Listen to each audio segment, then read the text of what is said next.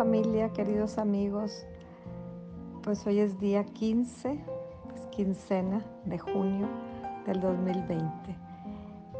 Y es el día 90, para mí el día 90, en 90 días he salido tres veces. Pues el tema de hoy o el título es El buen pastor.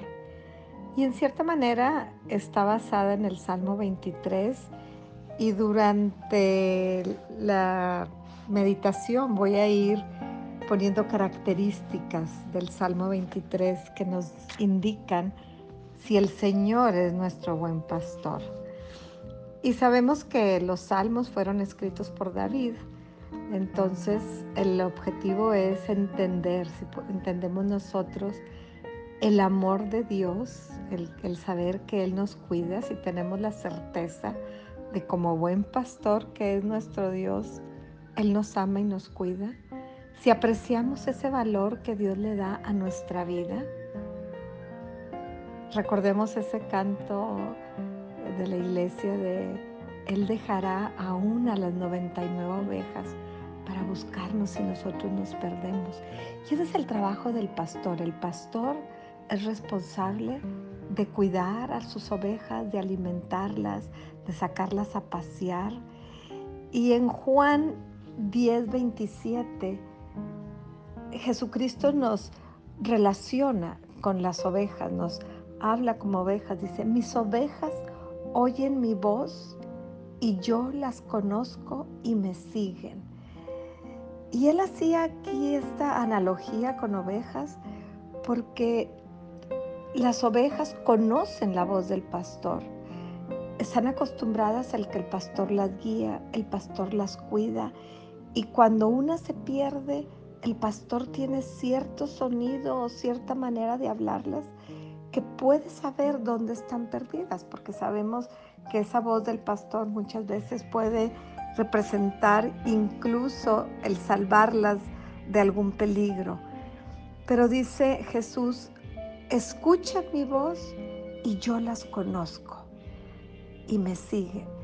Entonces, cuando nosotros ya nos identificamos con ese pastor, Él nos conoce, Él sabe nuestras necesidades, Él sabe nuestros dolores. Antes de que nosotros se los digamos, Él ya conoce eso.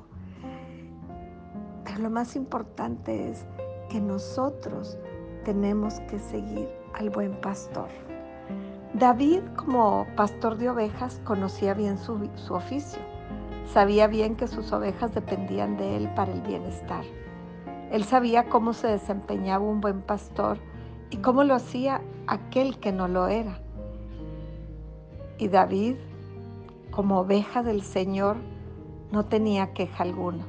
Por lo contrario, él, nos compuso estos salmos hermosos, esos cánticos de amor que manifestaban su gozo y su confianza al estar también en sus manos.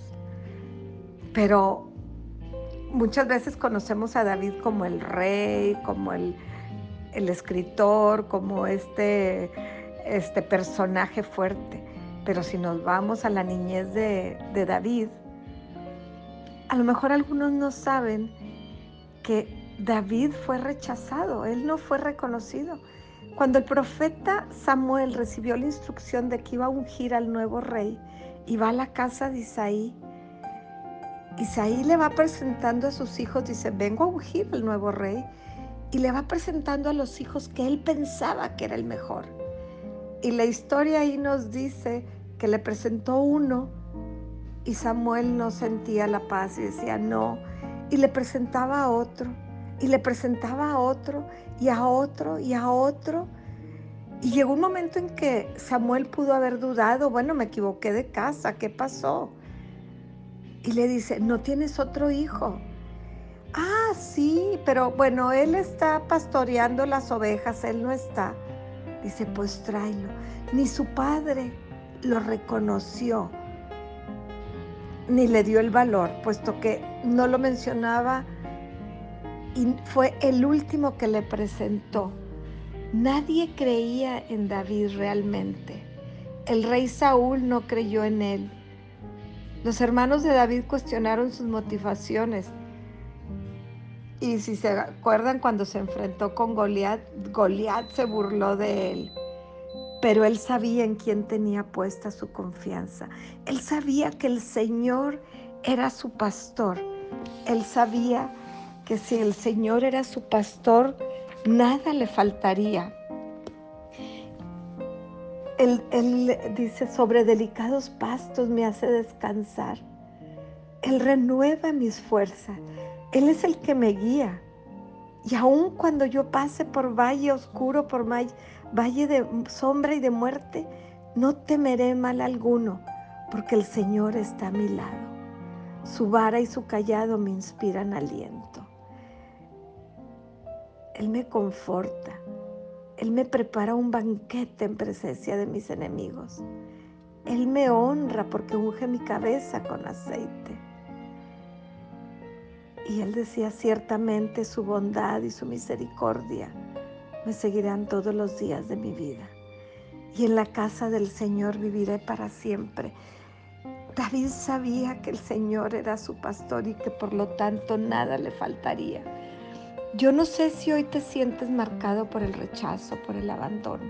No sé cómo te sientes hoy, si la gente cree en ti o no cree, si te sientes desanimado pero recuerda que el Señor es tu pastor y que así como cuidaba a David, nos cuida a ti y a mí. Que no debes de temer mal alguno porque Él está a tu lado. No busques la aprobación de los demás. Tenemos que voltear los ojos a nuestro pastor y saber que si Él está con nosotros, nada nos va a faltar. Que eres valioso para, para Él que eres como la niña de sus ojos, que Él dejará a todos para ir a buscarte a ti. Él no quiere que te pierdas. Él te aprecia como parte del rebaño y tú tienes un propósito especial en su rebaño. Él no repara en tu color de piel ni en tu posición social o económica, si eres chaparro, si eres alto. Acuérdense que Él nos formó, Él nos creó somos obra de Él. Así que Él no hace cosas, Él no se equivoca.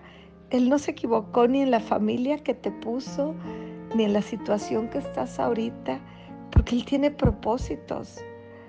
Y si tú has cometido errores porque a veces nos separamos de nuestro pastor y eso provoca que nos perdamos, que nos vayamos a la montaña, que nos vayamos a un al peñasco, que de repente eh, pasemos por valles de sombra y de muerte, pero Él va a buscarnos. Él dejará todo el rebaño y correrá a buscarnos, a buscarte a ti y a mí, porque para Él somos valiosos. Alegrémonos de que Jesús es nuestro pastor. Alegrémonos de que lo tenemos a Él como pastor y que Él es el buen pastor Ten la certeza de que si tú conoces su voz y cuando Él te habla lo identificas y lo obedeces, estás seguro. Si te sientes perdida, clama ahorita para que el buen pastor vaya por ti. Amado Padre, gracias por ser mi pastor. Gracias por el amor que me das diariamente y por tus cuidados porque puedo ver que hasta el día de hoy tú has tenido cuidado de mí, has cuidado a mi familia, me has protegido en tu perfecta paz. Tengo la identidad de tu rebaño. Gracias Señor porque sé que tú me llamas. Perdóname si a veces no escucho tu voz. Perdóname Señor si a veces no te sigo y he decidido irme por la tangente o irme Señor, alejarme de tu rebaño. Hoy quiero volver a tu rebaño. Hoy quiero, Señor, seguir escuchando tu voz como lo hacía antes. Oh Padre, en el nombre de Jesucristo, perdóname si a veces me he sentido rechazado y me he olvidado que soy parte de tu rebaño. Quiero tener la confianza de David que decía, Tú vienes con espada, con jabalina, pero yo vengo en el nombre poderoso del Señor de los ejércitos. Señor, dame la valentía de David. Dame la confianza de saber que estoy en tu rebaño y que si estoy en tu rebaño, nada me faltará. Porque tú eres el que renuevas mis fuerzas, porque tú eres el que me guías por sendas correctas.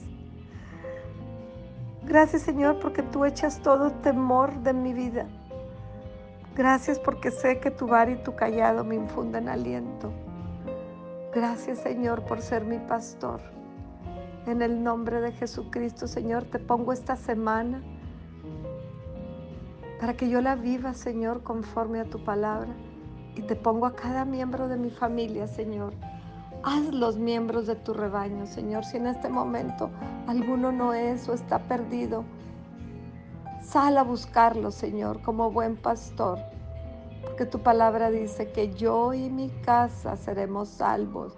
Por lo tanto, yo y mi casa somos parte de tu rebaño. En el nombre de Jesucristo, Señor, te entrego mi vida, te entrego lo que tengo y lo que soy. Gracias y amén. Amén.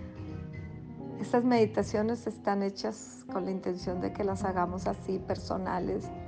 No es solamente que sea mi meditación, sino que es para que tú la hagas personal también. Es una meditación del corazón de Ana Lilia para los que me escuchan. Que Dios los bendiga y bonita semana.